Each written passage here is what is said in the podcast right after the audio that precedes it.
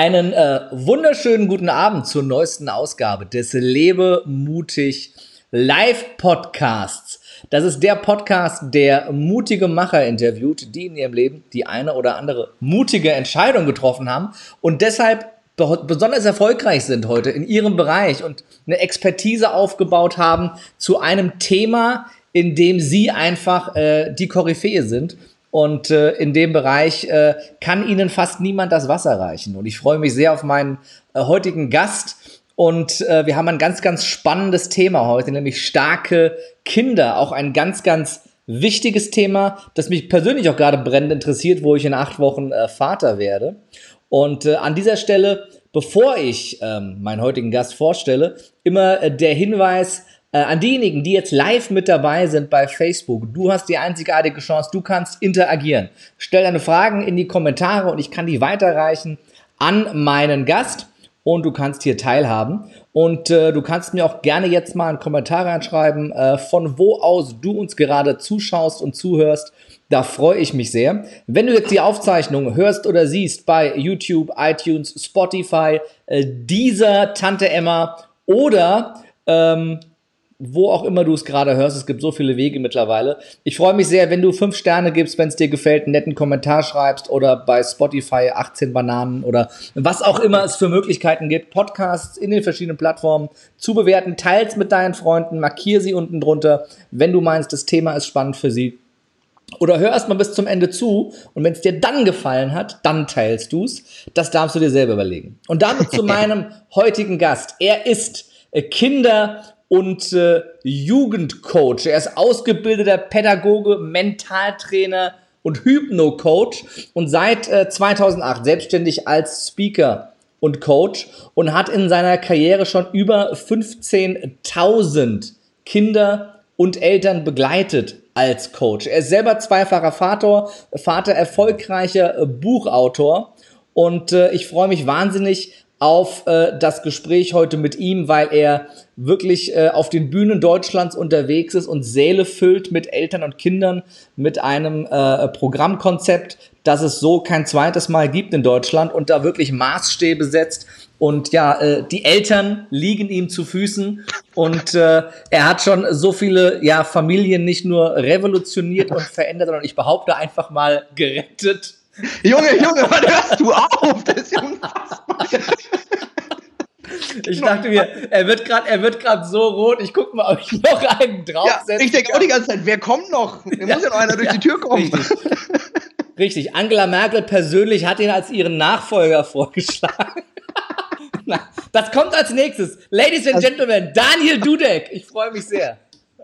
Ja, vielen Dank, äh, Kerem, dass ja. ich dabei sein darf. Fantastisch. Ja, das ist, ähm, wenn man das so hört, schon irgendwie ja, unfassbar. Ja, das ist deine Vita, mein Freund, nicht meine. Das, ich habe mir das nicht ausgedacht. Ja, nee, hätte man sich auch nicht ausdenken können, glaube ich. Das hätte, also hätte mir das jemand vor zehn Jahren gesagt, als ich mich selbstständig gemacht habe, was daraus wird, das hätte ich ja auch nicht geglaubt. Also, ja, vielen Dank, äh, dass ich dabei sein darf. Ich freue mich sehr über diese Einladung. Fantastisch. Ähm, es braucht mutige Menschen, dass du dieses Thema auch einfach ähm, rausbringst in die Welt. Das ist so wichtig. Deswegen, geil hier zu sein. Vielen Dank für die Einladung. Ich freue mich sehr auf das Gespräch. Lass uns über, über starke Kinder reden und lass uns doch äh, anfangen vielleicht äh, bei dem kleinen Daniel der ja, äh, ja auch nicht so die, äh, die allergeilsten Zeiten immer hatte.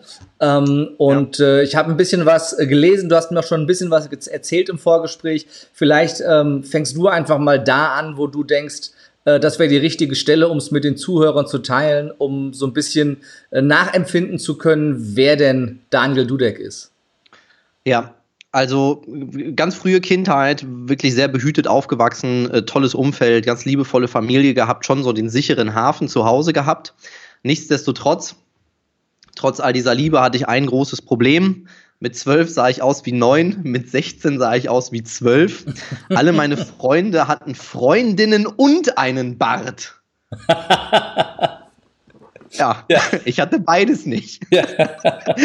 Das heißt, äh, ich habe relativ früh erkannt, irgendwie, erkannt in Anführungsstrichen war mein Glaubenssatz zu der Zeit, ich bin weniger wert als die anderen Menschen. So, ähm, habe darunter gelitten, weil ich irgendwie mich nicht so wie ein richtiger Mann mhm. gefühlt habe, also nicht wie ein aufstrebender junger Typ, sondern irgendwie immer so minderwertig. Ja, haben mir mit 15 dann einen Freundeskreis gesucht, wo ich dachte, wenn ich mit den Jungs rumhänge, also dann, dann bin ich wer. Und jetzt können alle Zuhörer und du eins und eins zusammenzählen. Ja. Das Gegenteil war der Fall. Schiefe Bahn, das volle Programm mitgenommen, bis ich 19 war. Und mhm. mit 19 sind zwei Dinge passiert. Äh, zum einen, ich war Kampfkünstler zu der Zeit und mein Sifu, der hieß Jimmy Gemeriffo, der sagte, Daniel, du wirst mal Trainer. So, ich konnte mir das nicht vorstellen, aber er hat sein Wort gehalten. Ich wurde der jüngste Trainer seines Verbandes. Und was anderes ist passiert. Äh, ich habe halt überlegt, ich, ich wollte nicht mit Männern arbeiten. So, es klingt jetzt nach im Nachhinein witzig, was ja. kommt, aber zu der Zeit war es gar nicht witzig. Ich, ich wollte einfach nicht mit Männern arbeiten, weil ich mir dachte, ich bin ja kein echter Mann. Also in, meinem, in meiner Welt waren alle Männer, aber ich nicht. Und dann habe ich so überlegt, in welchem Beruf gibt es keine Männer? Und dann fiel mir ein, warte mal, in Kindergärten, da sind eigentlich nur Frauen und Kinder. Das ist ja perfekt. Ich werde Erzieher. Also aus der Not heraus bin ich tatsächlich in die Erzieherausbildung gegangen, mit einem 3-9er Abschluss in der Realschule, also wirklich schlechter Schüler gewesen. Und das war das Beste, was passieren konnte, weil in dieser Ausbildung, vielen Dank an meine Lehrer von damals, das war eine fantastische Ausbildung. Ich möchte da nochmal eine Lanze für diese äh, Lehrer brechen, denn die haben mir eigentlich keine Erzieherausbildung gegeben, die haben mir eine Coaching-Ausbildung gegeben. Und die haben uns als Kindern eigentlich auch, ähm, oder Jugendlichen, wie wir da waren, junge Erwachsene mit 16, 17 Jahren, gezeigt, was so in uns steckt, das Potenzial geweckt und ja, von einem 3-9er Realschüler zum 1-2er Fachabiturient ähm, mit einer staatlich anerkannten Erzieherausbildung. Und das war sehr, sehr wichtig für mich, denn ich habe erkannt, vielleicht musste ich diese ganzen Sachen, die ich da früher erlebt habe, ja erleben, weil irgendwo es mein Sinn ist oder es Teil meines Lebenssinn sein kann, Kinder dabei zu begleiten, eben stark in die Welt zu gehen und nicht, ähm, nicht äh, ja, mit diesen Komplexen, wie ich sie hatte. Ja. Mhm. Es ist ja auch, ähm, also generell schon mal, schon mal äh, schön, dass äh, du so eine Lanze brichst, auch für die Pädagogen äh, ja. dieses Landes. Äh, dass es da auch äh, offenbar welche gibt, die äh, gute Arbeit machen, wo so viel auf die Pädagogen eingeprägt, äh, ein, ja. Herrgott, Kerim, red doch langsam, auf die Pädagogen eingeprügelt wird. Ja. Und ähm, ich glaube, es ist eine Situation äh, in deiner Kindheit, mit der sich der ein oder andere Männlein wie Weiblein ähm, äh, nachempfinden kann. Also ich kenne es von mir selber, ne, wenn du am 17. Juni Geburtstag hast, dann bist du gerade noch so mit sechs eingeschult worden. Wäre ich zwei Wochen später geboren worden, wäre ich erst ein Jahr später eingeschult worden, wäre immer der Älteste gewesen. So war ich halt immer der Jüngste, immer der Kleinste. Äh, nichtsdestotrotz der Vorlauteste, aber das ist ein anderes Thema. Aber ähm, dat, also diese Ausgrenzung, äh, die, die kenne ich schon selbst auch und kann das auch sehr, sehr gut nachvollziehen. Das ist, ähm, ne, das ist, der Bart wächst bei mir heute noch nicht richtig. Das hast du ja, besser hingekriegt. Ich habe ich hab nachgeholt. Für all die, die jetzt zuschauen, die wissen, wovon wir reden. Ja, äh, es ist so, dass ähm, vielleicht da noch was zu, die Ausgrenzung, das ist mir auch im Nachhinein erst bewusst geworden. Wir hatten letztes Jahr oder irgendwie mal so ein Kalassentreffen gehabt habe ich die alle wieder getroffen und die wussten so, was ich mache, haben das auch so mitbekommen. Am Rande durch Facebook kriegt man es ja schon irgendwie mit, was so die ganzen Leute machen. Ja, und dann habe ich das so gesagt, ja, ich war ja früher nie so Teil des Ganzen. Und dann hieß es so, hä? Ey, du warst, du warst voll dabei, du warst einer von uns. Das heißt, keiner meiner damaligen Leute, ob das jetzt wirklich so war oder retrospektiv, die das jetzt so wahrnehmen, aber die haben gesagt, eigentlich warst du einer von uns, du warst zwar immer kleiner, aber irgendwie mochten wir dich doch, weil du warst so ein ja, ähnlich, was du gesagt hast. So ein bisschen vorlaut. Ich konnte, ich konnte gut reden.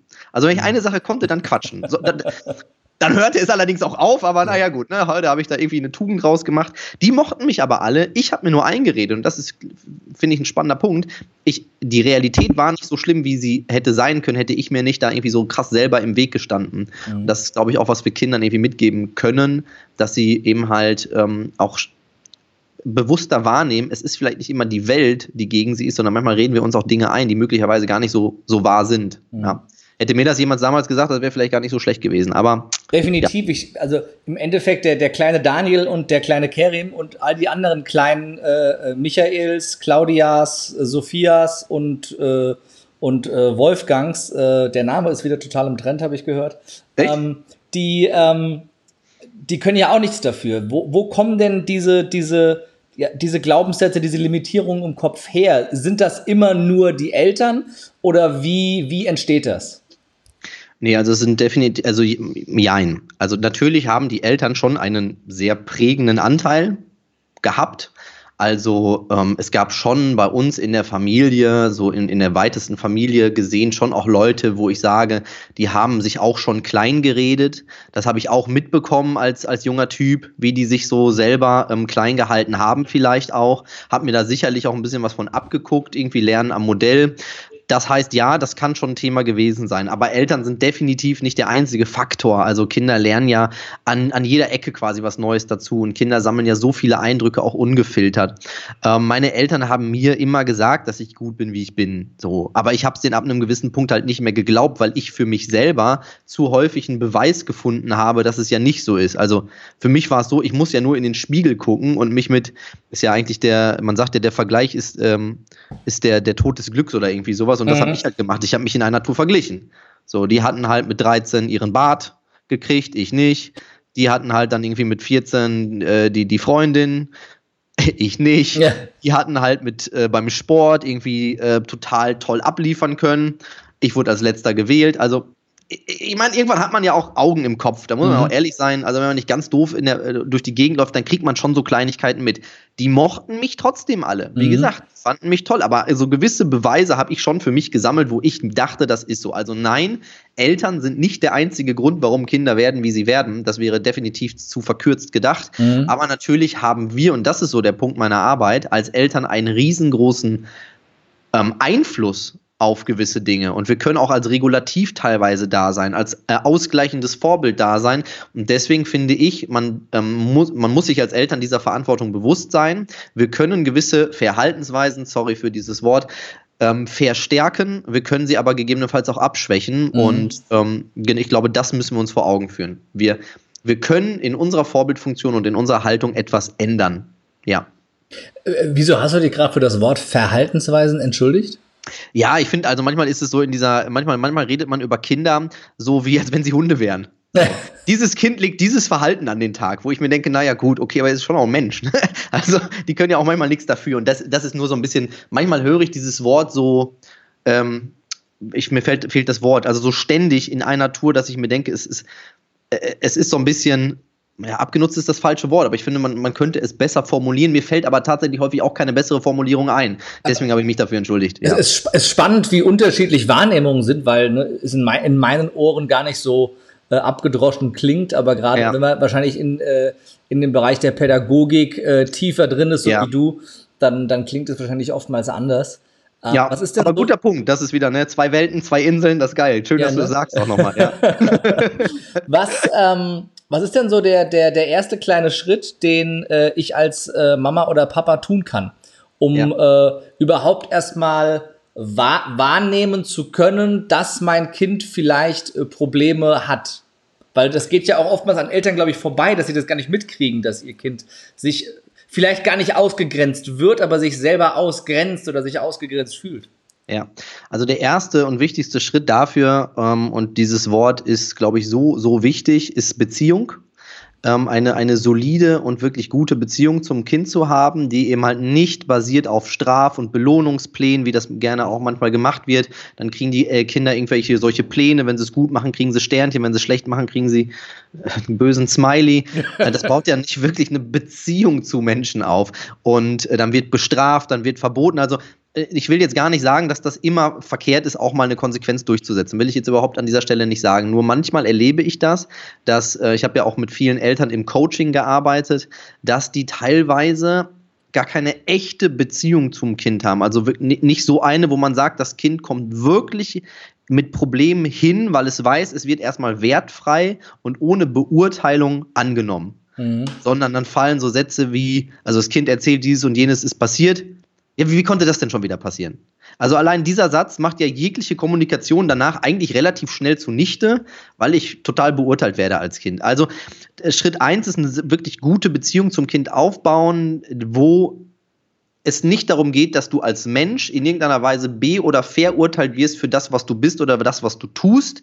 Natürlich darf man innerhalb der Sache kritisieren, das muss ja auch sein. Ich darf ja schon auch Handlungen von meinen Mitmenschen mal in Frage stellen oder mhm. zumindest mal hinterfragen. Sag mal, also, wenn du jetzt das fünfte Mal mit dem Kopf gegen die Wand läufst, weiß ich nicht, aber macht das so Sinn? Also das darf ich ja schon hinterfragen, aber eben nicht den Menschen abwerten. Das passiert leider relativ häufig. Ich weiß, du bist ja auch kommunikationsmäßig gut aufgestellt. Du-Botschaften ist dir ein Begriff, Ich-Botschaften ist dir ein Begriff. Mhm. Und ähm, in Familien fliegen sehr viele Du-Botschaften durch die Gegend. Und ich denke, das ist so der erste Punkt.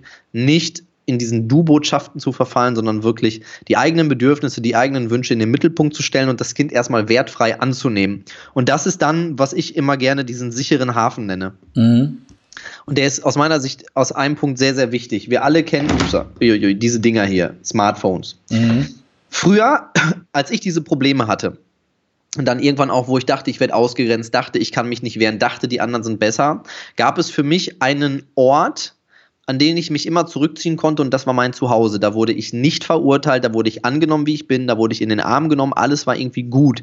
Ähm, und es gab diesen Bus, du kennst vielleicht noch diese Schwenkbusse, kennst du die noch von früher, die so ein so ein Teil in der Mitte haben, also das waren zwei Busse aneinander und Ach so, mit, diese, mit diesem Ziehharmonika, mit diesem Ziehharmonika-Teil so, äh, da, ja. genau, ja. Ja. Richtig, wo man eigentlich dachte, wenn der voll ist, irgendwer muss man zerquetscht werden, ist nie passiert. Also auch Glück gehabt. Mit diesem Schwenkbus bin ich nach Hause gefahren, immer nach der Realschule. Und das war für mich minus zwölf Minuten. Weil ich wusste, wenn ich einsteige, circa zwölf Minuten dauert das, dann steige ich aus und dann ist der sichere Hafen. Da konnte ich mich aufladen, Energie tanken, tanken, mhm. tanken, tanken. Am nächsten Tag ging es in den Bus rein, zwölf Minuten wusste ich, okay, jetzt kommen sechs Stunden, sieben Stunden, das schaffst du irgendwie auszuhalten natürlich trotzdem dumme Dinge gemacht, in eine schiefe Bahn gerutscht und sowas. Also man könnte wieder sagen, die Energie war vielleicht doch nicht gut genug, aber irgendwie, ich bin zumindest nicht dran zerbrochen. Mhm. Heute ist ja das Problem mit den Smartphones, wenn die in eine Problematik wie Mobbing, also wirklich Mobbing nicht, ähm, ich halte die andere Meinung nicht aus, ist ja auch häufig der Fall. Viele reden von Mobbing. Ich sage, naja, manchmal hältst du vielleicht aber auch einfach nicht aus, dass Menschen auch mal eine andere Meinung haben dürfen als du. Mhm. Ähm, bei echtem Mobbing, das über die Medien mit nach Hause geht und ich komme nach Hause und jetzt habe ich zu Hause auch noch Diskussionen, habe auch noch Streitereien mit meinen Eltern.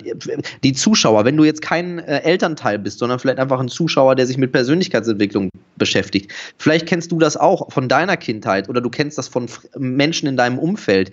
Wie häufig kommen Kinder in eine Welt zurück, in der sie sich einfach nur Liebe und Geborgenheit wünschen, aber in einer Tour wird diskutiert, gestritten, es findet überhaupt gar keine Harmonie statt. Dann müssen die Hausaufgaben gemacht werden, dann müssen sie zum Sportverein und die ganze Zeit ist Druck, Druck, Druck, Druck, Druck. Das heißt, die gehen in die Schule, haben Stress, fahren nach Hause, haben wieder Stress. Es gibt ja gar keinen Ort, wo ich mich aufladen kann für die stürmischen Zeiten des Lebens.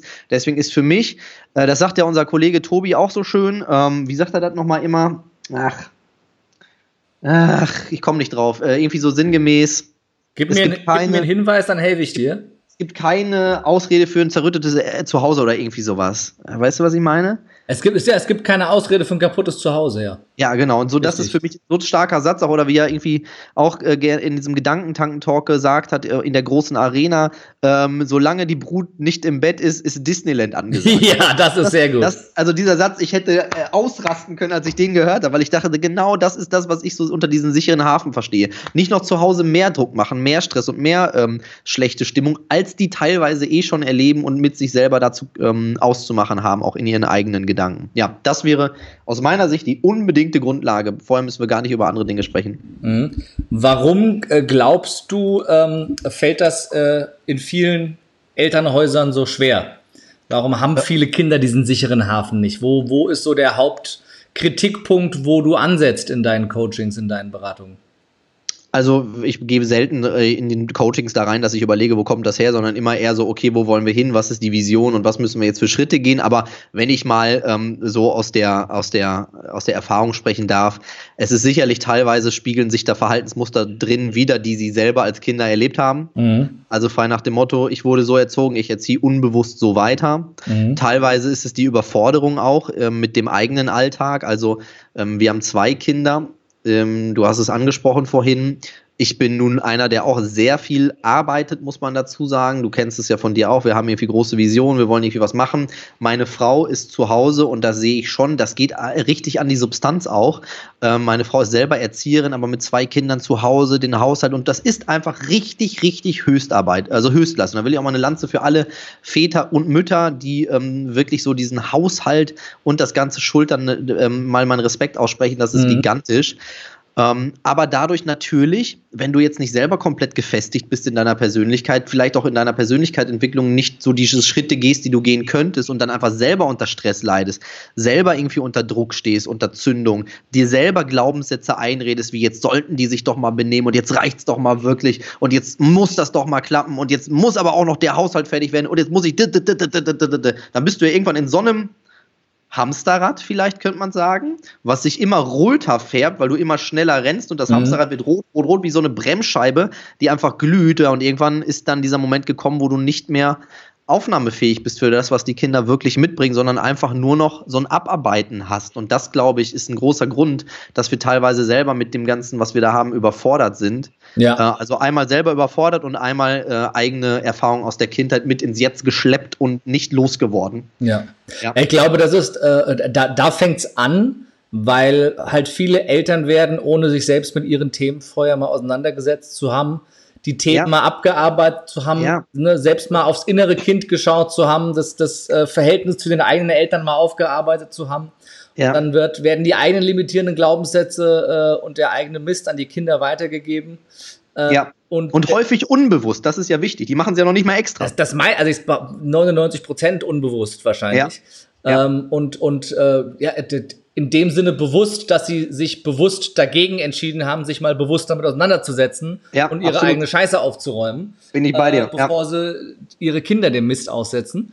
Ja. Ähm, der zweite Punkt, äh, und da kam auch, oder kamen jetzt auch ein paar Kommentare, unter anderem von der Birgit, äh, die schreibt, dass die Eltern ja Selbstgetriebene sind. Also heißt, in ihrem Job, in ihrem Hamsterrad stecken, Stress haben, das Geld nach Hause bringen müssen, die Miete muss bezahlt werden, ne, das Kind ja. will, das Kind will äh, äh auf Klassenfahrt und ja. äh, will mal eine neue Jeans und will einen Fußball und vielleicht noch eine Playstation und ähm, ne, gerade gerade äh, bei, bei in den Elternhäusern, wo beide Geld verdienen müssen, weil es halt sonst nicht hinhaut, äh, ist es, glaube ich, auch schwierig dann für viele Eltern, diesen Druck von, von der Arbeit, den sie selber haben, halt nicht noch, noch mitzubringen. Ne? Ja. Hast du da eine, ein Tool, ein Werkzeug, das du Eltern mit an die Hand geben kannst, um eben ähm, auch wenn sie todmüde nach Hause kommen und auch wenn es auf der Arbeit scheiße lief und der Chef ein Arschloch ist äh, und die Kollegen dir auf den Sack gegangen sind oder der Kunde abgesprungen ist oder was auch immer, du nach Hause kommst und eben, äh, wie, wie du eben gesagt hast, um Tobi zu zitieren, bis die Brut im Bett ist, eben Disneyland zu veranstalten. Ja. Ja, so, ein, so ein ganz, äh, so, ein, so ein Quick Win vielleicht an dieser Stelle, weil das ist definitiv für jeden umsetzbar, der es wirklich umsetzen will, ist, du kommst ja von irgendwo dann nach Hause. Also du fährst mit der Bahn, du fährst mit dem Auto, keine Ahnung. Ähm, bevor du in die Straße einbiegst oder bevor du in die letzten, ein, den letzten einen Kilometer einbiegst, wo du dann nach Hause kommst, äh, machst einen Break, parkst dein Auto oder was auch immer, steigst eine Haltestelle vorher aus und läufst den Rest. Und in dieser Zeit ähm, lässt du einfach mal das, was du mitgebracht hast, hinter dir. Da gibt es ja, da könnten wir jetzt äh, ausführlich werden, was gibt es da für Tools, ähm, ich gebe meinen Leuten die Quest mit. Das ist einfach eine Coaching-Methode, die ich für mich so entwickelt habe. Die basiert auf verschiedensten Ansätzen, auf der Work von Byron Katie, auf ähm, den Zeitlinien von äh, Tony Robbins, wenn sie überhaupt von ihm sind. Das weiß ich ehrlich gesagt gerade gar nicht. Also verschiedene Methoden zusammengefasst. Die könnte man, das sind acht Schritte, die könnte man super durchgehen im Kopf, um sich ein bisschen von dieser Gedankenwelt zu lösen und einfach mal so ein bisschen dissoziieren davon, von dem, was man sich da die ganze Zeit eingeredet mhm. hat. Und wenn es nur die frische Luft ist, die man schnappt und meinetwegen dann vielleicht noch mal eine kurze Partie ähm, das muss man dann halt auch wollen und da muss man dann auch der Mensch für sein, aber man könnte sich sogar irgendwo kurz mal hinstellen und ein bisschen stretchen, Körper locker machen, mhm. weiß nicht, klopft man sich ein bisschen, einfach den Tag nicht mit, also quasi mit dem Auto schon wutentbrannt vor der Tür parken, Schlüssel raus, Tür zuknallen, fein nach dem Motto, wenn ich gleich da drin bin, ich schmeiß mich auf die Couch und da soll mich keiner mehr vollquatschen hier mit der Scheiße, die ich heute erlebt habe. Sondern ne, wirklich so kurz mal runterkommen. Also das wäre ein schneller Quick Win, den man definitiv umsetzen kann. Nimm dir einen zehnminütigen Break, bevor du die Haustür durchdringst, sozusagen. Ja. Ist, ja. Ein sehr, ist, ein sehr, ist ein sehr guter Tipp und ist ja auch für, für Nicht-Eltern gut umsetzbar und gerade das ja. mit in Bewegung kommen, die letzte Haltestelle laufen, stretchen, ein bisschen Sport machen oder gehst halt, bevor du nach Hause gehst, zum Training ins Fitnessstudio und gehst dann nach genau. Hause, äh, weil äh, ist ja bekannt, wenn du, wenn du einen körperlichen Zustand wie den, den, äh, den den Bewegungszustand veränderst, änderst du deinen, deinen geistigen Zustand, deinen emotionalen, deinen mentalen Zustand automatisch mit. Ja. Du kannst nicht gleichzeitig mental scheiße drauf sein, wenn du in Bewegung bist. Es sei denn, du reißt dir das Kreuzband. Aber das ist ein anderes. ähm,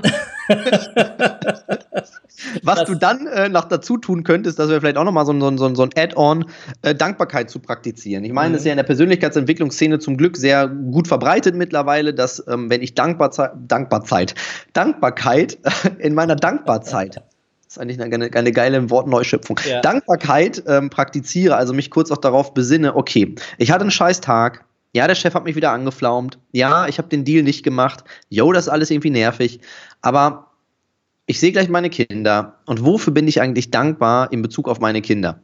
Und dann lässt du dir das mal wirklich durch den Kopf gehen und führst dir vor Augen, also eigentlich sind die äh, die größten Geschenke, die du haben kannst. Also mhm. äh, viel geiler geht's ja gar nicht. So, also was gibt's Besseres? Und dann dir einfach vor Augen zu führen, du kannst für diesen kleinen Menschen jeden Tag den Unterschied machen. Ähm, es gibt so einen Satz, ähm, ich weiß nicht, wo ich ihn aufgeschnappt habe, ähm, und der ist so wahr, dein Alltag ist ihre Kindheit. So, und mhm. sich das vor Augen zu führen. Dein Alltag ist ihre Kindheit. Und diese Kindheit kommt einfach nie, nie wieder. So. Und da, dann, da bin ich jetzt ein bisschen hart auch mit uns Eltern, da müssen wir uns einfach mal verdammt nochmal in den Griff kriegen. Ja. Punkt. Definitiv, weil die Kleinen können sich nicht wehren, die haben keine Chance, ähm, äh, sich den Einflüssen zu entziehen. Und ne, in den Kommentaren kommt wieder ganz oft das Wort Werte, gerade hier von Melanie auch, die, äh, die immer wieder auch darauf ich verweist. Das mal. Ich sehe das gar nicht dass die. Ja, das ist, ich, das, das liegt an diesem großartigen Programm, das ich habe, ja. dass mir ja. hier die Facebook-Kommentare direkt quasi on-screen anzeigt. Ach, Der geil. Nachteil an diesem großartigen Programm ist, es funktioniert nur mit Skype und wenn Skype nicht funktioniert, so wie bei unserem letzten, äh, bei unserem letzten Versuch, äh, dann ist es doof. Ähm, ja. Zurück, ah, zu, ja. zurück, zurück, zurück zum Thema, zum Thema Werte. Ja. Ähm, es ist ja auch äh, entscheidend, was gebe ich denn, welche Werte gebe ich denn meinen Kindern mit? Ne? Äh, Habe ich gemeinsame Rituale, wie es auch reingebracht hier in, wird in den Kommentaren, dass ich gemeinsam esse, äh, dass, dass jeder mal kurz auch von seinem Tag berichten kann. Ähm, oder sitze ich zu Hause selber nur am Handy und mache die Glotze an und äh, ziehe mir abends Dschungelcamp, Bachelor, äh, gute Zeiten, schlechte Zeiten oder was auch für ein Scheißdreck rein. Ja, ja. Oder, oder bleibt die Glotze halt aus und ähm, ich, ich lege meinen Fokus aufs gemeinsame Miteinander. Und das ist das, also ich kann es nur von mir sagen, ich hatte als, als Kind die großartige Chance, Klavier spielen zu lernen. Und als ich, äh, ich glaube, sieben, acht Jahre alt war, äh, haben meine Eltern mir da ein nagelneues Klavier hingestellt, das ich mit dem Arsch nicht angeguckt habe, sondern immer nur dran saß, wenn die Klavierlehrerin da war. Ich habe die Chance leider nicht ergriffen. Das Gute war aber, das Klavier gab's noch und das äh, habe ich direkt hier mit in unser neues Zuhause genommen weil äh, Veronika sehr, sehr musisch ist und ich weiß, wie gerne und wie oft sie am Klavier sitzt. Geil. Und äh, ne, ich das immer wieder genieße jetzt, wenn, wenn äh, ich sie auch am Klavier sehe und der kleine Mann schon im Bauch ne, mhm. das Musische mitbekommt, die Musik hört und äh, äh, damit geprägt wird und diese Werte mitbekommt. Und ich weiß, der, der hört nicht jeden Abend durch die Bauchdecke irgendwie Dschungelcamp, RTL 2, äh, äh, die Tagesschau äh, und Mord und Totschlag oder was ja. auch immer alles für ein grausames, ja. Äh, ja. Für ein grausames Zeug. Ähm, nur ein bisschen Shopping Queen, aber das durfte ich eigentlich nicht verraten. Das, äh, aber, aber das ist, guckst das, oder Kerim? Du guckst das auch, ne? Ja, ja, um, um meine Frau in Schutz zu nehmen, ich gucke Shopping Queen. Nein. Also, ne, die, die, es ist ja, es fängt, es fängt ja, es fängt ja genau da an, und wo du sagst, da, da musst du oder da darfst du die Eltern auch in die Pflicht nehmen. Und äh, da fassen wir uns an die eigene Nase, um noch ein Beispiel zu bringen, das ich nie vergessen werde. Äh, ich bin ja umgezogen gerade und ich habe zehn Jahre gelebt auf diesem ehemaligen Bauernhof äh, vor den Toren Frankfurts und als ich da eingezogen bin vor zehn Jahren, da kam mir das Nachbarskind entgegen und die Kleine war damals, glaube ich, fünf, sechs Jahre alt und kam mir freudestrahlend mit breiten Armen entgegen und ist mir um den Hals gefallen, ohne mich zu kennen und hat gesagt, hallo, ich bin die Fine. Und ich dachte mir, was geht denn hier ab? Äh, äh was denn das für ein geiles Kind? Ne? Ja. Und äh, das ist äh, eins der, der liebsten, höflichsten, respektvollsten, aufmerksamsten Kinder, die ich jemals kennengelernt habe. Äh, und ähm, es mag Zufall sein oder man erkennt einen Zusammenhang äh, in dem Haushalt von äh, ihr gibt es keinen Fernseher. also von daher darf man sich da äh, ne, auch schon ja. fragen, was, äh, was gebe ich denn weiter? Absolut, ja, klar. Also es ist, das ist auch wieder so eine Wertefrage, wie die, ich glaube, Melanie, hast du gesagt, hat es geschrieben. Es ist, also es ist ja eigentlich immer alles die Frage, was, wie, wie bewerte ich das, wo ja auch Wert drin steckt und welche Werte möchte ich leben? Und auch eine Sache, die ich in meinen Elterncoachings immer gemacht habe, weil es die absolute Grundlage ist, ist immer zu schauen, was sind eure Werte, die ihr leben wollt. Gibt es da auch eine Hierarchie in irgendeiner Weise, wo ihr sagt, das ist so unser Kernwert, das wollen wir als Familie mhm. einfach leben und dann einfach mal zu schauen, die Grundlage, wie sehr können wir unsere Werte, die wir wirklich wichtig finden, überhaupt in unserem System Familie aktuell leben. Und da sind manchmal so ähm, den Leuten die, wie Schuppen von den Augen gefallen. Die haben einfach ganz viele Lippenbekenntnisse immer gegeben. Ja, ja, mhm. uns ist Respekt wichtig. Wir als Familie stehen für Respekt. Als sie sich dann mal näher damit befasst haben, haben sie gemerkt, ja, ja, wir verlangen das schon auch von unseren Kindern. Aber wo ich dann mal nachgebohrt habe, naja gut, aber wenn dein Kind dir jetzt mal sagt, nein, ich möchte das nicht, wie ist denn dann deine Standardreaktion? Ja, ehrlich gesagt finde ich das dann falsch. Dann sage ich, naja, das ist aber auch nicht unbedingt die größte Form von Respekt, jemanden mhm. sofort seinen Wunsch als falsch abzustreiten. Du mhm. siehst den ja gar nicht. Also wenn wir Respekt als ich sehe den anderen ähm, nehmen, dann ja. siehst du den ja gar nicht. Du siehst ja nur dich, das ist ja nicht Respekt. Und dann ist das ein häufiges Thema auch gewesen in Familien, dass den Kindern gewisse, es gab gewisse Anforderungen an die Kinder, denen aber die Eltern in keinster Weise gerecht wurden. Mhm. Und dann erkennst du als Kind natürlich auch irgendwann so, so, äh, ja. genau. ja. So, und dann wundern sich aber die Eltern, dass es nicht läuft. Ähm, das Kind wiederum denkt sich so, es ist logisch, dass es nicht läuft, aber dann, weil wieder auch kein echter Austausch stattfindet, was auch gerade gesagt wurde, sich mal hinsetzen abends, mal wirklich über solche Dinge sprechen, da muss man sich ja nicht wundern, dass dann irgendwann die Kommunikation so ähm, aus den Fugen gerät, dass es echt teilweise auch schwer ist, sie wieder einzustimmen. Aber es ist möglich und das ist die gute Nachricht. Äh, so wie wir uns als Menschen immer weiterentwickeln können, können wir uns auch als Familien immer weiterentwickeln mhm. und auch wieder zueinander finden, wenn wir denn wollen. Ja. Wie äh, kann ich denn als Familie äh, den ersten Schritt machen, um so ein gemeinsames Wertekonstrukt zu äh, erstellen und auch sich selber mal zu reflektieren? Ähm, was sind denn unsere Werte, die wir in uns tragen? Lebe ich ja. diese Werte wirklich? Und wie schaffe ich denn so gemeinsam als Familie so einen, einen Wertekodex aufzustellen? Ja, also ähm, auch da wieder das, was auch gerade irgendwie in den Kommentaren gesagt wurde, sich wirklich gemeinsam erstmal hinsetzen. Also der erste Schritt ist ja, sich überhaupt mal hinzusetzen und darüber zu sprechen. Wenn man das als Familienplenum meinetwegen macht, einmal die Woche wirklich so wie, manchmal machen das ja Paare, die sagen, wir haben viel zu tun, es gibt einen Date, die Date Night. So mhm. machen dann nur jeden Mittwoch. Und dann einfach zu sagen, es gibt so diese Family Night oder Family Evening, meinetwegen muss ja nicht sofort eine Night sein, je nachdem, wie alt die Kinder sind. Und wo dann wirklich ähm, jeder, ähm, zum Beispiel, könnte man so machen, ähm, pro Woche darf jemand aus der Familie ein Thema mitbringen und das wird wirklich mal ähm, durchgesprochen und auch wertfrei wieder durchgesprochen. Und jeder darf zu Wort kommen. Und es wird nicht wieder irgendwann von Papa, Mama oder dem großen Bruder oder was auch immer bewertet, was das kleinere mhm. Mädchen mhm. aus der Familie möglicherweise will. Also der Schritt eins ist immer dieses wirklich Zusammensetzen. Wie häufig ich das auch über, äh, überlebt habe, wie häufig ich das ja. erlebt habe. Ähm, und auch unsere Coaches und Trainer, die wir ausbilden in unserer Ausbildung, die berichten das auch teilweise, dass es genau an diesen Grundlagen fehlt, dass man ähm, sagt, ja, wann habt ihr denn das letzte Mal darüber geredet? Ja, das ist gar nicht lange her. Ja, sag mal wo. Ja, letztens da sind wir aus der Kita oder aus der Schule nach Hause gefahren. Mhm. Ja, gut, aber wo wart ihr denn dann da? Ja, im Auto. Wie habt ihr denn darüber geredet? Ja, ich saß vorne, das Kind saß hinten, so über den Rückspiegel. Das ist kein Reden. Mhm.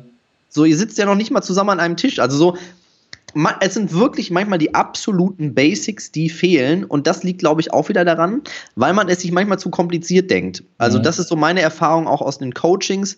Auch ich habe damals, als ich dann meine Ausbildung, hast ja von meinen tollen Ausbildungen erzählt, die ich so alle gemacht habe, auch gedacht, ich brauche jetzt diesen krassen Methodenkoffer und ich muss die XY-Variante der Methodik ausarbeiten, um dann ein guter Coach zu werden. Übrigens auch ein geiler Glaubenssatz, den wir Coaches ja manchmal haben. Wir müssen halt noch mehr lernen. Und irgendwann habe ich gemerkt, es sind die absoluten Basics, die da wirklich teilweise helfen, wie zum Beispiel gemeinsam in der Familie mal über Werte sprechen, was wir gerade gesagt haben. Mal ein Vision Board als Familie machen. Wo wollen wir denn als Familie hin? Was ist denn die Vision unserer Familie? Machen wir Selbstständigen ja gerne für uns? Rein egoistisch, wo wollen wir mal hinkommen mit unseren Zielen und da einfach mal zu sagen, das kann man ja auch als Familie machen, auf Werte bezogen. Dann zu schauen, ja, aber Reverse Engineering, wie kommen wir denn, wenn das unsere Vision ist, ja, wie kommen wir denn dann dahin? Was müssten wir denn rückwärts gedacht verändern, damit wir da ankommen? Und dann sind es wirklich kleine Stellschrauben manchmal, wie dieses Familienplenum. Mhm. Wie zum Beispiel, wenn wir miteinander reden, wir setzen uns hin und wir gucken uns in die Augen. Wir lassen einander ausreden, wenn jemand was sagt. Ähm, wir können auch Timeout nehmen, wenn wir merken, einer geht total an die Decke und ich möchte dieses Gespräch, dieses ähm, Mückengespräch. Bei mir sind es ja gerne die Mücken, die so sich sehr, sehr, äh, sehr, sehr provozierend unterwegs sind, die anderen Energie rauben. Mhm. Ich möchte dieses Gespräch gar nicht führen. Ich will gerade in meinem Löwendasein bleiben. Also Timeout möchte ich jetzt nicht. Also so viele kleine Stellschrauben im Alltag zu integrieren, das ist äh, das, was zumindest aus meiner Erfahrung, da mögen andere Coaches andere Erfahrungen gemacht haben. Für mich sind es die absoluten Basics. Ein Journal führen als Familie. So simpel eigentlich, aber wer macht es? Mhm praktizierte Dankbarkeit am Abend. Im Bett liegende Tochter, meine Tochter, die liegt im Bett ähm, und dann frage ich, was war heute das Schönste an deinem Tag? Mhm. Was war heute so toll, dass du richtig fröhlich dabei warst? So einfach dieses Dankbarkeit. Also wenn ein Kind fragt, meine ist jetzt fünf, wenn ich dann sage, ja, ja wofür warst du dankbar, dann denkt die sich so, was? Was? Hä? Wenn ich aber frage, was war heute das Schönste an deinem Tag, worüber hast du dich richtig gefreut, ja. dann kommt dir auch wieder eine tolle Emotion. Richtig. So, ne, also genau. Viele ist ja auch ganz Schritte. wichtig, also auch das äh, für viele Eltern damit mal selber anzufangen, ist ein ganz, ganz wichtiges Tool, ne, sich selber abends zu reflektieren.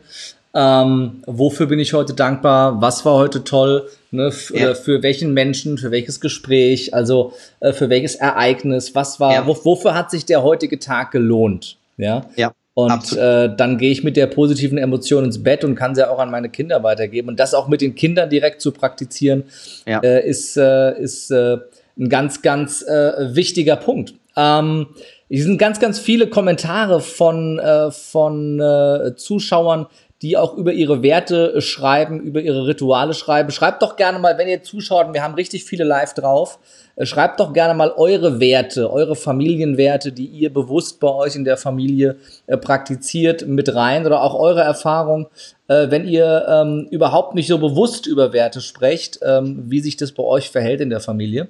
Äh, auch schön finde ich den Kommentar von Melanie, den muss ich einmal einblenden. Hier, der ist, äh, habe ich sehr gelacht, der ist großartig. Äh, wir haben jahrelang samstags gestritten, unkontrolliert. Es war immer Samstag früh und mittags gab's Frühstück nach der Versöhnung. auch ein schönes Ritual, ja. Nee, aber einmal, einmal, ähm, Michael Rossier sagt das so schön, einmal die Woche das Rabattmarkenheftchen leer machen. Ne? Wenn, du, wenn du die ganze Woche die Rabattmarken sammelst mit den Dingen, die dich ankotzen, ne? und irgendwann ist das Heftchen voll und dann knallt richtig, einmal die Woche das Rabattmarkenheftchen leer machen, damit es gar nicht erst voll werden kann und einmal schön streiten, alles auf den Tisch, einmal auskotzen, reinen Tisch machen, jeder ja. sagt seine Meinung und dann ist wieder ja. alles super. Guter Elf Punkt. Da, da, da, muss ich kurz einhaken, weil das ist ähm, gerade manchmal, wenn ich über den sicheren Hafen spreche, kommt das manchmal auch so äh, an, dass gar kein Streit da sein darf. Das ist mhm. auch ganz wichtig. Also auch da nicht, dass man das jetzt irgendwie falsch versteht. Äh, da ist mir auch wichtig, richtig verstanden zu werden. Sicherer Hafen heißt nicht, dass man nicht auch mal aneinander gerät und dass mhm. man äh, sich reibt. Also Leben ähm, mit verschiedenen Individuen bedeutet, wir haben verschiedene Meinungen auf einem Haufen. In einer Familie ist das völlig normal, dass es die gibt. Und ich glaube auch da, wie du sagst, es ist nicht nicht schlimm, wenn man sich auch mal zofft und wenn auch mal in Anführungsstrichen die Fetzen fliegen. Mhm. Ähm, natürlich verbal maximal und natürlich auch nicht beleidigend und nicht unter der Gürtellinie, aber nur die nicht, Fetzen. nicht, nicht natürlich die Teller irgendwo gegengeschlagen werden, das ist ja logisch, aber. Wir sind ja hier nicht bei den Hottentotten. So, ne? Kontenance, mein Lieber. nee, aber dass man, das darf auch sein. Ähm, ich finde persönlich auch, das gibt auch immer so diese Auffassung in der pädagogischen Welt, man darf niemals vor Kindern streiten. Da bin ich anderer Meinung. Erstens, das Leben besteht nun mal auch aus Konflikten.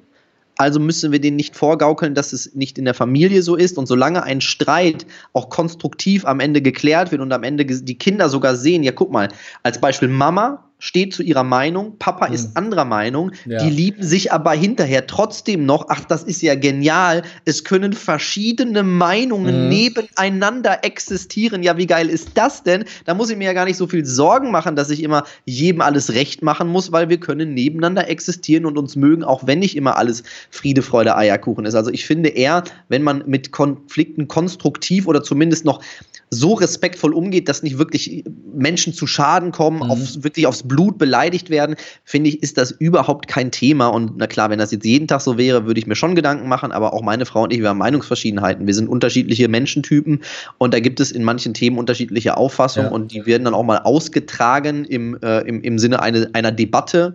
Und ja. äh, ich finde, die Debattenkultur, die dürfen Kinder ruhig erlernen. Das ist ja sehr positiv, wenn die auch sehen, ach guck mal, man darf für seine Meinung einstehen und man muss nicht das Fähnchen im Wind sein, was sofort nachgibt. Also finde ich eher ein, ein gutes Modell für Kinder zu sehen, ich darf für mich und meine Wünsche gerade stehen.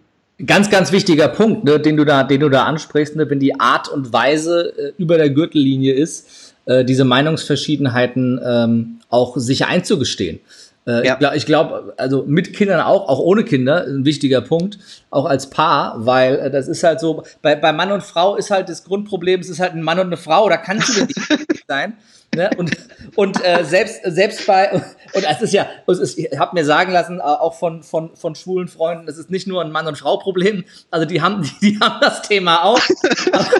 aber, aber äh, so diese, diese, diese Grundproblematik ist ja da und da kann man sich ja, Vera Birkenbiel hat das so schön gesagt, man kann sich auch einfach mal zweinigen. Ja, das Geil. Äh, kann ich noch gar nicht zweinigen. Ein großartiges Wort. Geil. Äh, das ist, auf so Worte kam nur Vera Birkenbiel. Das ja. einfach mal sich zweinigen.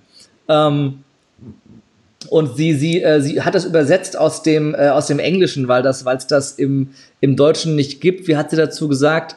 Ähm, we, we agree to differ. Also wir sind uns ah. einig, dass wir uns uneinig sind. Ähm, aber ja. klingt im Deutschen irgendwie nicht so geil. Ähm, nee, nicht wirklich. Ja. Und äh, das äh, also finde ich, finde ich sehr, sehr, sehr wichtig. Ja. Ähm, und schreibt doch gerade jetzt hier Melanie wieder, ne, auch ganz wichtig, wir vertragen uns auch wieder vor den Kindern äh, ja. und entschuldigen uns auch vor den ja. Kindern. Auch ein wichtiger Punkt, glaube ich. Absolut. Ja, ja, sehr wichtig. Ja, auch äh, ne Thema mutig sein und Größe zeigen. Ähm, auch mal entschuldigen äh, ja, vor den Kindern.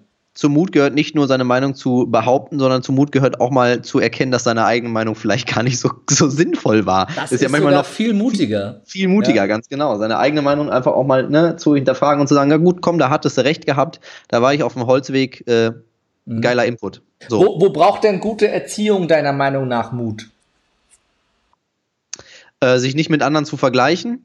Mhm äh, nicht äh, so sein zu wollen wie die Eltern ähm, äh, um mich herum. Also so manchmal hat man das so, dass man in so einer Blase ist. Alle mhm. sind so auf eine gewisse Art Eltern und man selber denkt sich, hm, aber das ist nicht meine Auffassung von Kinder ins Leben begleiten mhm. und da dann einfach auch zu sagen, naja gut, und wenn die dann alle sagen, na, wie kannst du da, also jetzt mal ein Beispiel, übertriebenes Beispiel. Äh, es gibt ja manchmal Eltern, die sind sehr vorsichtig. Ja. Also das Kind darf nicht auf die Schaukel alleine, das Kind darf nicht auf die Rutsche alleine. Und ich meine, wenn so ein Kind dann in Richtung Sandkasten geht und dann hast du solche Eltern, ich nenne das immer die Hummeln, die immer um ihre Kinder rumspielen. Dann hast du so eine Hummel, so eine Hummel kommt dann da an und wenn das Kind jetzt, ich meine jetzt mal ganz ehrlich, ich habe Internetbilder gesehen von Kindern, die mit dem Gesicht im Sand gelandet sind. Ich konnte konnte sehr schlecht schlafen. Es war wirklich, wirklich, wirklich schockierend. Also, die sind danach aufgestanden, die Kinder, und die mussten wirklich zehn Sekunden so machen und das, das, also das, ich glaube nicht, dass das ein Kind verkraften kann. Sorry, Ironie off. Also ja. ihr wisst, was ich damit sagen will. Es gibt so Familien, die sind übervorsichtig. Und wenn du so viele mhm. solche in deinem Umfeld hast, dann ist es manchmal schwer, wenn du sagst, du weißt was, dann soll er auf die Schaukel gehen, wie, wie so haben wir unsere Tochter ähm, jetzt ins Leben begleitet und unseren Sohn auch.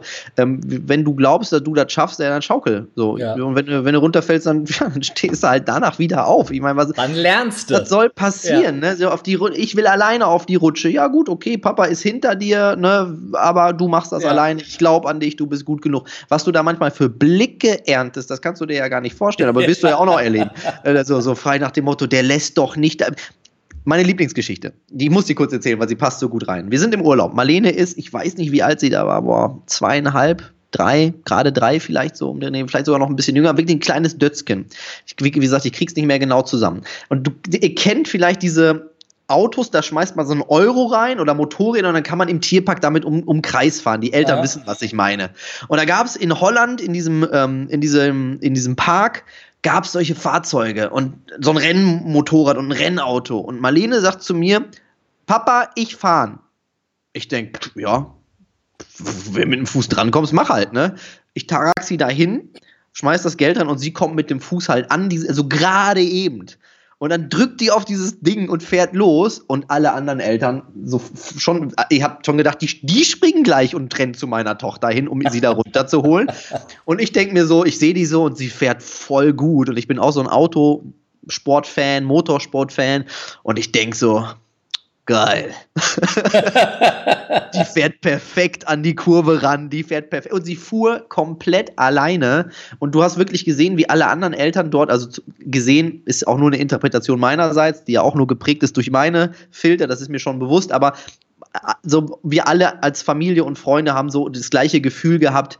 Die haben gedacht, wir sind lebensmüde. Wir wollen unsere Tochter ähm, da, da fallen ja. sehen. Aber der Punkt ist einfach der, ich kann in jeder Situation das Problem sehen oder ich kann in jeder Situation die Chance sehen. Marlene hat einfach für sich gedacht, sie kann das. Und wer bin ich, ihr einzureden, du, du kannst es nicht. Also ja, ja im schlimmsten Fall wäre die da runtergefallen. Ja, mein Gott. Also dann hat sie eine Schlürfwunde. Im schlimmsten Fall hat sie mal ein verstautes Handgelenk. Das wird noch oft genug passieren. Ja. Ähm, und dann lieber die Chance wahrnehmen und ihr die Erfahrung gönnen, wo sie über sich hinaus wächst, als wieder hinzugehen und das zu unterbinden. Und ich glaube, da gehört schon Mut zu, sich da einfach nicht von diesen Panikmacher-Eltern, nenne ich sie jetzt einfach mal. Ist das Ihre Tochter? Ja, das ist meine Tochter. ja, ja, natürlich. Ich war, ich war stolz wie Oscar. Ne? Genau. ja, auch, ne, der Kommentar, und ich kenne das noch von, von meinem Vater, der immer früher sagte, lass das Kind auf den Baum klettern, und wenn er sich den Arm bricht, dann hat er das gelernt. Ja. ja dann ist das nächste Mal vorsichtig. Ich habe mir bis heute nie was gebrochen. Ähm, okay, ich, ich bin, habe mir sehr viel gebrochen ja, in meinem Leben. Ich war immer, ich war, ich war auf jedem Baum, aber ich war immer sehr vorsichtig. Also das ist. Ja, ähm, du, du lernst ja Gefahren auch nur einschätzen, wenn du, also ich könnte natürlich, den, du kannst ja dem Kind erzählen, du pass mal auf, wenn du jetzt hinfällst, wird die Hose grün. Dann denkt sich ja. das Kind so, hä, was? Und dann fliegt das Kind hin, rutscht irgendwie zwei Meter über der, äh, über der Wiese, merkt, Mist, die Hose ist grün. Ja. ja, und jetzt kannst du dich aber nicht umziehen, weil wir haben halt den Termin jetzt gleich. Ja, aber ich will nicht mit grüner Hose gehen. Naja, gut, aber. Da musst du jetzt hey, mit grüner Hose gehen. Man muss jetzt durch. Das ist halt nur, wenn man über die Wiese rutscht. So, das ist ja deine Entscheidung gewesen. Und das einfach auch zuzulassen und auch daran zu glauben, dass Kinder das auch aushalten können. Also nicht diese, ich nenne das immer gelernte Hilflosigkeit an den Tag zu legen. Habe ich in Trainings oft. Ich nehme den in meinen Starkhochende Muckis Trainings ja zum Beispiel gerne dann Dinge weg, wo, damit sie lernen, sich durchzusetzen. Und da gibt es eine Stelle, dann nehme ich einem Kind was weg und ich lege das einfach irgendwo drauf. Also ganz objektiv betrachtet, ich habe den Gegenstand bereits wiedergegeben, halt nur nicht so, wie das Kind es gerne gehabt hätte. Der liegt aber erreichbar für das Kind auf einer Erhöhung. Mhm. Und wie viele Kinder, das kannst du dir gar nicht vorstellen, in dem Moment völlig aufgeschmissen sind und nicht wissen, was sie tun sollen, weil sie gelernt haben, hilflos zu sein. Mhm. Weil Mama und Papa halt viel abnehmen. Und ich will kein Elternbashing betreiben. Also ich denke, jeder weiß, dass ich ähm, absolut pro Kinder, pro Familie bin. Nur im Gegensatz zu vielen anderen Pädagogen, die sagen, man darf das den Eltern auch nicht so deutlich sagen, finde ich, ja, man muss aber auch nicht für jeden Scheiß ein Blatt vom Mund nehmen. Ja. So frei nach dem Motto, oh, sonst mag mich vielleicht wieder jemand nicht. Nee, es ist ein Problem, wenn du Kindern beibringst, hilflos zu sein, weil dann stehen die da in diesem Training und die wissen nicht weiter und die Lösung wäre ja so einfach. Ja. Hol dir einen Stuhl, stell dich drauf, hol dir den Ball darunter. Und wenn die einfachsten Probleme nicht gelöst werden können, weil sie gelernt haben, hilflos zu sein, dann muss man als Elternteil auch manchmal überlegen, ist das so sinnvoll, was ich tue für den Rest des Lebens meines Kindes? Was sind so die, die, die Hauptursachen für diese gelernte Hilflosigkeit und wie kann ich meinem Kind genau diese Eigenständigkeit bestmöglich vermitteln? Ja, also das, der erste Punkt ist natürlich, dass ähm, wenn du jetzt irgendwann eigene Kinder hast, äh, ähm, wirst du das auch merken. Teilweise sitzen die dann in der Kita, fünf Jahre, Mama holt sie ab oder Papa holt sie ab. Die Kinder machen ein Geräusch, nämlich äh, und strecken den Fuß hin mit einem Schuh dran und daraufhin macht Mama oder Papa den Schuh zu. So. Wenn ich natürlich nur äh, machen muss, um mein Problem gelöst zu bekommen, anstatt dass man dann sagt, na, pass mal auf, warum soll ich den Schuh zu machen? Mach dir den Schuh alleine zu. So, also das ist so der erste Punkt. Kindern altersentsprechend äh, wirklich das zutrauen und dann ja. halt ruhig auch mal aushalten, dass die quengeln vielleicht auch mal ein, zwei Wochen, weil sie es machen müssen, um am Ende aber gelernt zu haben, okay, Hätte ich gewusst, dass das so leicht ist, dann hätte ich gar nicht rumgequengelt. Ihnen immer wieder zu sagen, das wäre noch so ein Punkt, ein kleiner ähm, kommunikativer Trick sozusagen, wenn ein Kind sagt, ich möchte das nicht, ich traue mich nicht, kann man jetzt ja wieder sagen, bedürfnisorientiert, naja gut, wenn du nicht möchtest, musst du nicht. Ja. Das wäre völlig okay, weil ich das Bedürfnis des Kindes sehe. Halte ich aber trotzdem nicht für die beste Variante, weil Entwicklung entsteht außerhalb der Komfortzone. Ja. Das, kind ist, das Kind ist offensichtlich nicht in seiner Komfortzone, wenn es das tun muss. Aber mhm. wir beide wissen, wenn es das schafft, ist es gewachsen und stolz auf sich. Und ich stelle dann immer die Frage, Mensch, du, oder ich sage folgenden Satz. Mensch, du musst das nicht machen, du bist ja ein freier Mensch in einem freien Land. Also wenn du jetzt sagst, ich will nicht, wer bin ich, dich zu zwingen? Aber nur mal angenommen, du hättest das geschafft nur mal angenommen, du würdest jetzt wirklich da von diesem Startblock springen und du wirst es schaffen, im Wasser zu landen. Mach mal deine Augen zu. Stell dir das mal vor. Stell dir mal vor, du kommst im Wasser an. Und stell dir mal vor, du tauchst wieder auf und du siehst mich hier lachen, du siehst äh, deine Freunde lachen und du spürst, was in dir hochkommt. Was ist denn das für ein Gefühl? Wie würdest du dich fühlen, wenn du es geschafft hättest? Und dann gucken die meisten und sagen, ja, dann wäre ich stolz. Dann frage ich, willst du stolz sein oder willst du glücklich sein? Ja, ja, dann quengel jetzt nicht, geh auf den Startblock und spring. Mhm. So, also Future Pace, wenn man ja so möchte, ne? äh, laut, laut Coaching-Sprech. Äh, also in die Zukunft gehen, die Zukunft kurz ins Jetzt holen und zu zeigen, guck mal, hinter dieser Schwierigkeit, ja. da kommt ja was Geiles.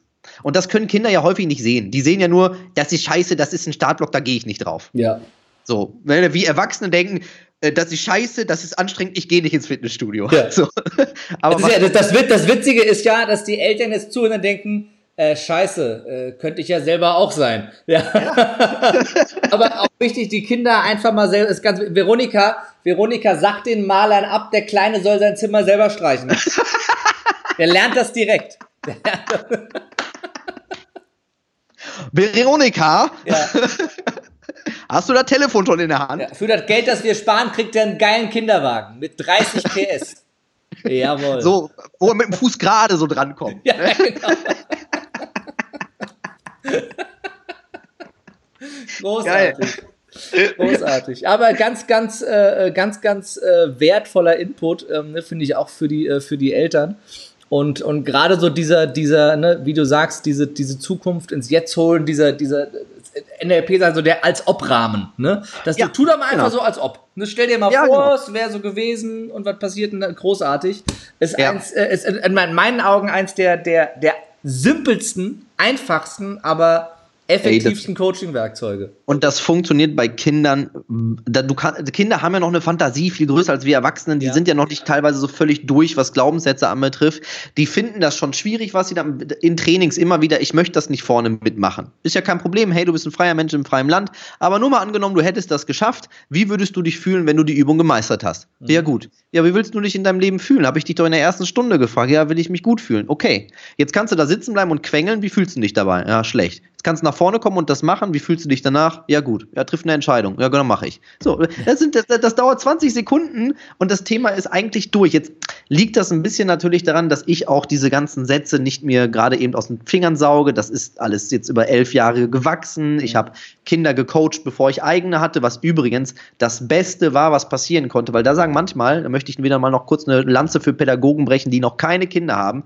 Viele Erzieherinnen und Erzieher in Kitas, die haben das nämlich nicht. Und dann wird häufig von Eltern gesagt, du kannst das ja gar nicht nachvollziehen, du hast ja keine eigenen Kinder. Ich sage, ja, das ist auch gut so, dass sie das nicht nachvollziehen können, weil sonst würden sie durch die emotionale Brille gucken und nicht durch die Brille, was ist für das Kind wirklich am besten. Ich kann von Glück reden, dass ich erst Kinder gecoacht habe, bevor ich eigene hätte, weil ich ja. glaube, viele meiner Methoden würden heute nicht so sein, wie sie sind, wenn ich schon immer diese emotionalen Rucksack auf hätte, den man bei seinen eigenen Kindern einfach hat. Also, das ist einfach so, ne? Das ist eine andere Welt so. Und daher daher Lanze für alle Pädagogen, die noch keine Kinder haben ähm, und liebe Eltern, es ist kein Qualitätsmerkmal, eigene Kinder zu haben in dem Bereich. Das ist, das ist, das ist was Tolles, das ist das Beste, was es gibt. Aber als Fachkraft für Erziehung ist es nicht die Grundbedingung. Das ist sehr wichtig. Vertraut auch den Kolleginnen, die keine Kinder haben, weil ihr werdet ja vielleicht in euren Kitas welche haben, die keine haben. Die sind nicht besser oder schlechter. Ja, nee, definitiv. Das ist äh, ein, äh, ein ganz, ganz wichtiger Input auch, weil äh, die Erfahrung äh, da zusammen, gerade so diese, dieses, dieses äh, nicht emotional äh, kompromittiert sein irgendwie. Ja. Ganz, ganz ja, wichtiger Punkt, weil es ist ja, mein, ist ja mein Kind. Und ja, genau, mein Kind. Wenn das hinfällt, dann bricht sich den Arm. Ich habe einfach jetzt jahrelang gesehen, die Kinder schaffen das, die kriegen das hin. Und jetzt kann ich bei meiner eigenen Tochter natürlich sozusagen diese Brille switchen. Natürlich denke ich mir so, oh, bitte brecht dir nix. Auf der anderen Seite kann ich das dann aber auch in Anführungsstrichen so stumm schalten und sagen, aber ich weiß ja auch dasselbe in dem Moment, wo sie zum Beispiel wo hochklettert, ist in dem Moment nicht meine Komfortzone. Aber Daniel, schließ mal die Augen und stell dir vor, wie du dich fühlen würdest, wenn deine Tochter es geschafft hätte. Was würde daraus werden können? Was wird für meine Tochter möglich in den nächsten 5, 15 oder 50 Jahren, wenn ich es zulasse? Ja. Und auf einmal merke ich, naja gut, vielleicht sollte ich den emotionalen Rucksack mal ein bisschen stiller schalten und einfach sagen, komm, ich vertraue dir, du machst das, du schaffst das, ich bin bei dir, aber ja. du kriegst den Weg alleine gebacken. Man darf ja seinen Kindern auch erlauben, ein Gewinner zu werden. Und ja. äh, das ist was, was ich ganz, ganz oft beobachte und auch in in, in, in meinen Coachings, in meinen Seminaren, in den Coaching-Situationen auch mit Erwachsenen merke, dass ähm, eine der größten Ursachen dafür ist, dass die Menschen nicht erfolgreich werden, dass sie äh, von ihren Eltern ganz unbewusst das Gewinnen verboten bekommen haben. Weil die ja. Eltern selber nicht das Gefühl hatten, Gewinner zu sein. Also haben sie ihre Kinder eben auch vom Gewinnen abgehalten. Gesagt, kletter lieber nicht da hoch, es könnte ja was passieren. Genau. Und dann hältst du dein Kind eben von dem Erfolgserlebnis ab, es geschafft ja. zu haben. Und ein Erfolgserlebnis bestärkt ja das nächste. Wenn du einmal was geschafft hast, dann weißt du ja, hey, ich krieg das hin. Und dann traust du dir dementsprechend beim nächsten Mal wieder mehr zu. Und ich kann Absolut. eine Aufwärtsspirale draus machen. Ja. Äh, indem ich einfach mal mutiger bin äh, ja. und äh, auch mal riskiere zu scheitern oder mein Kind scheitern zu lassen. Ja. Weil auch das gehört ja dazu, denke ich mal. Ne, dass das äh, auch Scheitern, Scheitern Teil des Weges. Scheitern Teil des Weges ist und dass man nach dem Scheitern halt aufsteht, Mund abputzen ja. und weitermacht. Oder äh, ich drehe die Spirale nach unten und verhindere den Erfolg schon, weil ich gar nichts erst versuchen lasse. Ja. Ich durfte Skateboard fahren. Also mit sechs Jahren habe ich angefangen, Inliner zu fahren. Mit sieben Jahren hatte ich den ersten Oberarmbruch oder acht, weiß ich nicht genau. Also richtig schön komplett oben durch. Ähm, meine Eltern haben gesagt, hey, es ist aber trotzdem okay, dass du weiterfährst, alles gut. Wir haben Rails gebaut, also solche Stangen, wo man drauf grinden kann. Wir haben Boxen gebaut. Dann bin ich Skateboard gefahren. Wir durften mit 13 dann nach Porta Westfalica mit dem Zug mit unseren Jungs. Also das ist wieder dieser Punkt. Ich sage, also bei all der Minderwertigkeit, die ich gespürt habe, glaube ich, hätten meine Eltern mir diese Dinge nicht erlaubt, würde ich heute ja gar nicht, hätte ich gar nicht diesen Biss gehabt, bis hierhin aus durchzuhalten. Also du bist auch selbstständig. Ich bin jetzt seit elf Jahren selbstständig. Wir sind von einem kleinen ähm, ein-Mann-Ding, wo ich äh, irgendwie meine Kurse in der Kita gegeben habe. Mittlerweile füllen wir Hallen in der äh, Eltern-Kind-Event-Tour. Wir bilden Pädagogen, Coaches, Trainer in unserem System aus. Wir, ähm, wir wachsen irgendwie kontinuierlich weiter. Aber es gab so viele Rückschläge auf dem Weg bis hierhin. Wie viele Leute mir eingeredet haben, Eltern-Kind-Events, das funktioniert nicht. Das geht vielleicht bis 100 Leuten. Dann haben wir 470 Leute jetzt gehabt in den Hallen teilweise. Ja. Ähm, Dark so. auch ohne Muckis, um es auch mal äh, ja. gesagt zu haben ähm, weil wir, wir, wir nähern uns dem Ende, von daher lass uns da mal drauf eingehen, weil ich finde das ja. Moment großartig. Ja. Stark auch ohne Muckis. Was macht ihr da genau? Für wen ist ja. das? Wo ist das? Wann ist das? Was kostet das? Wie komme ich da hin? Ja, so, also leider gibt es keine Termine mehr, weil die Tour ist durch äh, in diesem Jahr. Das heißt, Termine gibt es erst wieder 2020, so zumindest jetzt der Plan. Es ist für alle Eltern ähm, und Kinder, die sagen, wir wollen eine mobbingfreie Kindheit haben, also wir wollen eine glückliche Kindheit haben ohne Mobbing und üble Konflikte. Da kommen Eltern mit Kindern hin. Das ist also nicht so, dass man seine Kinder schicken kann, sondern man muss sich da schon hinsetzen und sich auch mal einen Tag mit durchschleifen lassen, würde mhm. Tobi jetzt wahrscheinlich wieder sagen. Ähm, es geht ähm, von dem, also es geht los mit dem Thema, wie kann ich ruhig bleiben, wenn ich provoziert werde? Wie kann ich mein inneres Schutzschild aufbauen? Wie finde ich überhaupt meine Ruheenergie? Wie kann ich selbstbewusster durchs Leben gehen? Und ähm, die Teilnehmerfeedbacks dieser Tour äh, sind gigantisch, weil bei all dem Positiven, auch da, du kriegst Hate ohne Ende ab, wenn du solche Veranstaltungen machst, weil ähm, die Leute glauben, also wenn es mit Kindern ist, dann da muss es umsonst sein. Mhm. Äh, also das heißt, wir haben ordentlich Gegenwind gekriegt, aber, und das ist der Punkt, ich gucke dann in die Teilnehmerfeedbacks der Leute, die da waren, die mir zum Beispiel schreiben, ähm, Daniel, mein Kind, ähm, geht das erste Mal seit langem wieder in die Schule mit mit offener Körperhaltung, kam heute aus der Schule zurück, sagt, Mama, ich habe mich benommen wie ein Löwe und das hat richtig gut geklappt. Ich sehe ihn das erste Mal seit Monaten wieder nach der Schule lachen. Das, was er macht, ist unbezahlbar. Und dann gibt es die, die meckern, das ist zu teuer, die anderen sagen, das ist unbezahlbar und ist wieder diese genau dasselbe Werte, was will ich jetzt leben und worauf will ich mich fokussieren. Ja. Also es ist für Leute, die wirklich sagen, wir wollen mit unseren Kindern den nächsten Schritt als Familie gehen, aber vor allem auch unsere Kinder dafür bestärken, eben halt ohne Mobbing und ohne krasse üble Konflikte aufzuwachsen. Ja, das da, da, da sind wir ja schon wieder bei denen, ne, wer erzieht sein Kind zum Gewinner und wer erzieht sein Kind zum Loser. Wenn du deinem Kind einredest, das ist zu teuer, das können wir uns nicht leisten, ja. dann weißt du 49 genau, Euro übrigens pro ne? Karte. Also. Wie 49 Euro pro Karte. 49 pro Karte. No, 49. 49, ja. ja also, ne, also, wenn du da der Meinung bist, das ist zu teuer, um dich selber ja. und dein Kind äh, äh, weiterzuentwickeln, dann äh, ja, dann guck weiter äh, Bachelor. Ja. Die Melanie um. hat das vorhin auch geschrieben, habe ich gesehen, viele kaufen sich irgendwie nur teure Dinge wie iPhones und sowas, aber wenn es dann ja. wirklich darum geht, Richtig. was könnte weiterhelfen, dann ist das wieder ein Problem. Aber da, da wollen wir uns ja gar nicht drauf fokussieren. Wie gesagt, die Tour ist durch, ähm, da gibt es leider keine Termine aktuell, was wir halt aktuell ähm, wirklich äh, forcieren und wo ich jetzt auch wirklich äh, hinterher bin, ist die Ausbildung neuer Trainer, neuer Partner, äh, neuer ähm, Coaches. Was macht ihr da genau? Also wir bilden, äh, wenn du Pädagoge bist, wenn du Coach bist, wenn du Trainer bist, wenn du in irgendeiner Weise schon mit dem Bereich Persönlichkeitsentwicklung zu tun hast, aber selbst als Quereinsteiger haben wir was für dich. Diese Ausbildung ähm, begleitet dich dahingehend, eigene starke Runde Muckis Trainings zu geben, so wie ich sie gebe in Kitas oder Grundschulen, um dir damit ein zweites Standbein aufzubauen und äh, vielleicht irgendwann sogar komplett in die Selbstständigkeit zu gehen. Aber für alle Trainer und Coaches, die Bock haben, eben halt nicht vielleicht nur mit Erwachsenen zu arbeiten, sondern die sagen, ich würde auch ein etabliertes Konzept gerne an Kinder weitergeben, dann sind wir genau die richtige Anlaufstelle für euch. Stark auch ohne Muckis.de, gerne eine Bewerbung abschicken, dann quatschen wir. Sehr, sehr geil. Also, ich komme hier gerade übrigens ganz, ganz viele äh, Feedbacks rein zu deiner äh, Tour. Mega äh, großartig, kann es nur empfehlen. Freuen uns auf den 1. Juni, was auch immer am 1. Juni ist. Die ähm, Heldenklasse, Folgeevent. Ah, okay, sehr schön. Äh, und dann auch noch hier schöner Kommentar von äh, der Anne, wenn es kostenlos sein soll, dann gibt es ja den Podcast.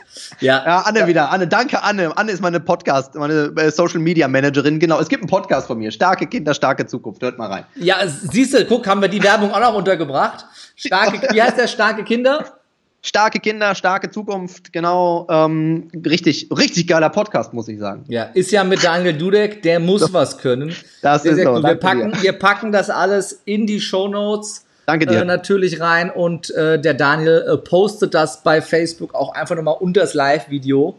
Ja. Äh, all die Links und überall alles, wo man ihn denn dann findet. Ja. Ähm, damit Kerim, da, ich möchte eine Sache kurz zu dir sagen. Ich finde das so geil, dass du hier die Bühne bietest für dieses Thema Kinder und Jugend, weil ähm, es gibt so viele, die sagen, ja, ähm, das ist ja, das ist irgendwie ein Thema, aber ach komm, wir, wir laden dann doch wieder den nächsten ein, der irgendwie über Geld spricht, über sonst. Nichts dagegen, verstehe mich richtig. Ich finde das total gut und wichtig, diesen Input zu kriegen.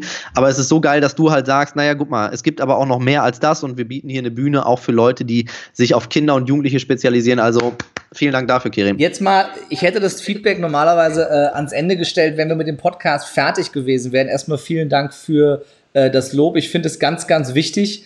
Und äh, ich, ich bin durch Zufall auf dich aufmerksam geworden. Ähm, ich weiß gar nicht mehr wie. Ich habe dich bei Facebook gesehen und habe mir das bisschen angeguckt und dachte mir, was der Typ macht, ist geil. Lass mal mit dem quatschen. Äh, finde ich, finde ich mega. Und wenn ich mir die Beteiligung angucke, dann ist das abgesehen von dem äh, Podcast mit äh, Tobi Beck einfach aufgrund der Reichweite, die er hat, der Podcast mit den äh, meisten Kommentaren unten drunter.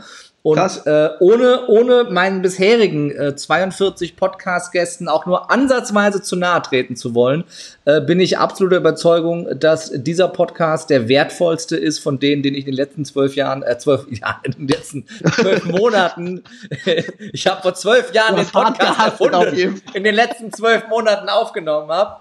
Ähm, weil all das, was äh, wir äh, besprochen haben, was du uns mitgegeben hast zum Thema Kinder, kann ja auch jeder Erwachsene erstmal für sich anwenden. Ja, absolut. Ähm, und äh, da fängt es eben an äh, bei den Kindern. Und äh, wenn du äh, selber verkackt hast, dann hilft doch wenigstens deinem Kind dabei, dass es nach vorne kommt. Und wenn du selber es richtig geil gemacht hast, dann glaube ich, ist es noch viel wichtiger, deinem Kind mitzugeben, äh, wie es das selber auch schafft, ähm, weil äh, mit Papas Kreditkarte bezahlen ist immer einfach, da lernst du halt nur nichts bei.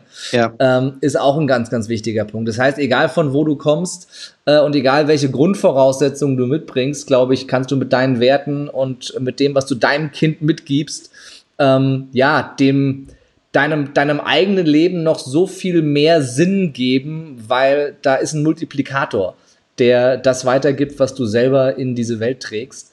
Ja. Und äh, egal, was bisher war, äh, der Tag, ha, an dem der Kleine auf die Welt kommt, ist Tag Null. Ja. Und jetzt holt er ja. Kerim gleich, weil er ja, Mensch. in acht Wochen auf die Welt kommt. So, ja. wir machen jetzt mal Feierabend hier. Kerim, das wird, das, wird, das wird so schön, glaubst du mir. Du wirst es genießen. Du bist ein um, geiler ähm, Typ, du bist ein toller Papa. Abschlussfrage. ja. Bevor Kerim flennt. Okay, ähm, komm. Die Abschlussfrage, die jeder kriegt im Lebe mutig ja. Live Podcast. Ja. Ähm, wenn du keine Angst hättest, lieber Daniel, sondern grenzenlos mutig wärst, was ja. wäre das erste, was du sofort tun würdest? Ähm, eine Weltreise mit meiner Familie. Wovor hast du Angst dabei?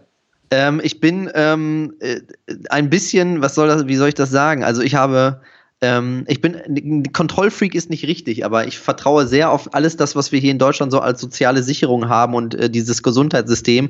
Und manchmal, ähm, weil ich habe das bei Bekannten, ich will jetzt nicht über Weltreisen schlecht reden, ich will den Leuten ja keine Angst machen, aber ich habe das bei zwei, drei Leuten erlebt, die mit Kindern ins Ausland gegangen sind, dass das ganz doof geendet ist. So, ich will jetzt keine Angst machen, deswegen machen wir hier den Cut, ich will nicht mehr erzählen.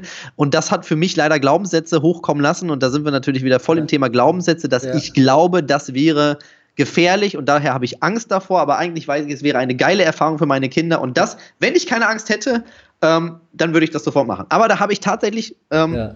man mag es mir nachsehen, äh, Sorge vor, ja. Ja, stell dir doch mal vor, du tätest es, was würden denn deine Kinder mitnehmen von dieser Weltreise? Und, und als ich sagte, wusste ich, er wird den Spruch bringen und es ist auch einfach nur logisch, dass du ihn machst. Danke dir dafür. Auf die Antwort bin ich noch gespannt jetzt. Ja, es würde meinen Kindern äh, sehr viel Erfahrung bringen. Sie würden äh, erleben, dass äh, verschiedene Kulturen ähm, sehr wertvoll sind, dass sie uns bereichern. Sie würden ihre Grenzen erweitern. Also sie würden sehr viel positive Dinge mitnehmen, ja. Mhm. Ich muss das nochmal machen. Definitiv. Ich mach das. Ja, und, und äh, ich habe eine Angewohnheit in diesem Podcast, dass ich bei, bei, dieser, bei dieser Frage meinen Gästen äh, immer ein Commitment abbringe. Bis wann denn? Du bist doch ein Sack, Alter. Ja. Vor 13 ja, Millionen Live-Zuschauern kommst du aus der Nummer nicht mehr ja, raus. Jetzt muss ich natürlich äh, erstmal mit, ähm, muss, muss ich die, die, die, die politisch korrekte Antwort geben. Natürlich muss ich da erstmal mit meiner Frau drüber sprechen. Ja, ja, komm, das ist Bullshit. ähm, also, in diesem Jahr definitiv nicht. Ähm, das darf man ja ein bisschen planen, so eine Weltreise. Das, das ist ja völlig in Ordnung. Also ich sag mal, in drei Jahren. Dann, warte mal, nee, das ist Flori noch zu jung. Nee, Flori sollte schon eine. In fünf Jahren. Also 2024. Komm, jetzt scheiß was drauf. 24, 2024 Weltreise, Kinder und wir. Komm, machen wir so. Das ist aufgeschrieben, sehr, sehr geil. Und ja, äh, ich gehe fest davon aus, äh, dass wir auch in fünf Jahren noch in Kontakt sind. Äh, und dann, wir werden das äh, kontrollieren, mein Lieber. Und äh, du hast dich jetzt vor äh, deiner und vor meiner Community committed das heißt, aus der Nummer kommst du nicht mehr raus. dö, dö, dö, dö. Ja.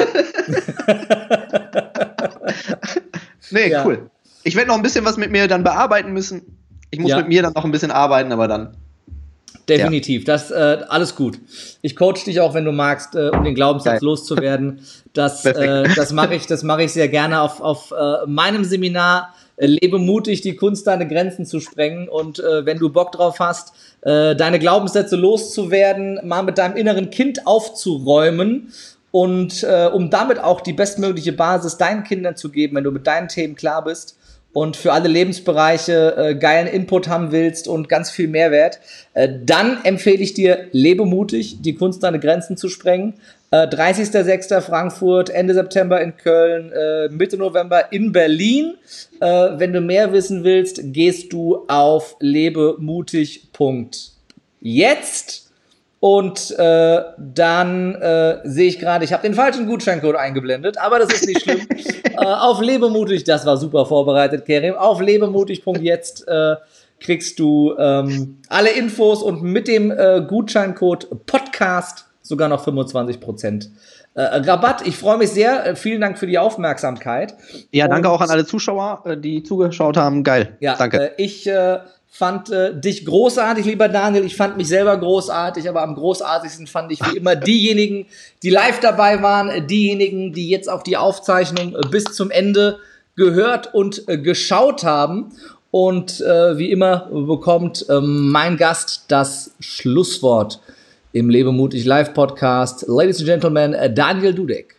Ja, ähm, also eine Sache, die geht mir zurzeit immer wieder durch den Kopf ähm, und das habe ich auf dem letzten Event in Hamburg den Kindern und den Eltern gesagt und dieser Satz ist äh, danach für mich ähm, immer stärker geworden. Häufig wollen wir Kindern ihre eigenen Träume vielleicht ausreden, weil wir glauben, sie können die nicht erreichen.